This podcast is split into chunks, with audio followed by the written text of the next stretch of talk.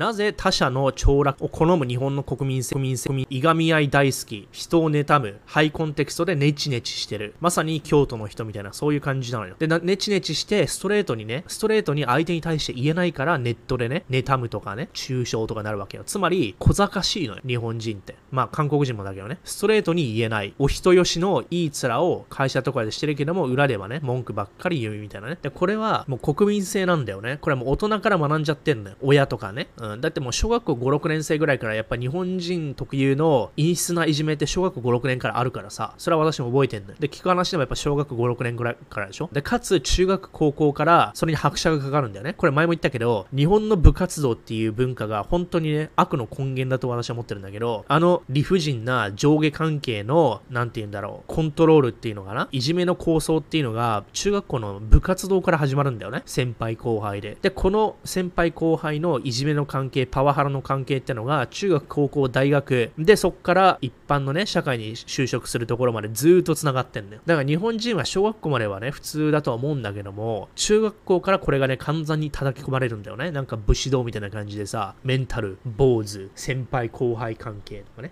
で、こっから多分日本人が歪んでるっていうのはある。確実にある。中学校の時点でそんなにね、ひねくれるはずがないもん、普通にやってたら。で、やっぱり一番最初のね、古い大量センサーベルトコンベヤの始まり、やっぱりね、この上下関係、小学校で上下関係ってあんまりないからさ、6年生と5年生の関わりってないでしょ？これが関わりが出るのは中学1年生からだね。私も覚えてるけど、野球部入ってさ、中学1年で、まずはボール拾いとかさ、雑草拾いとかさ、で、先輩に怒鳴られるみたいなね。そっからだよ。いじめの構想、パワハラ。あれが良くないね。で、それがもうずっと大人になっても、50代、60代やっても続くんだだよね。会社で働いてる人は。これはもうクソだね。で、これ、ま、まさにだから自分で自滅してんのよ。日本人は自分で自滅してるって前から言ってるけど、結局そうなのよ。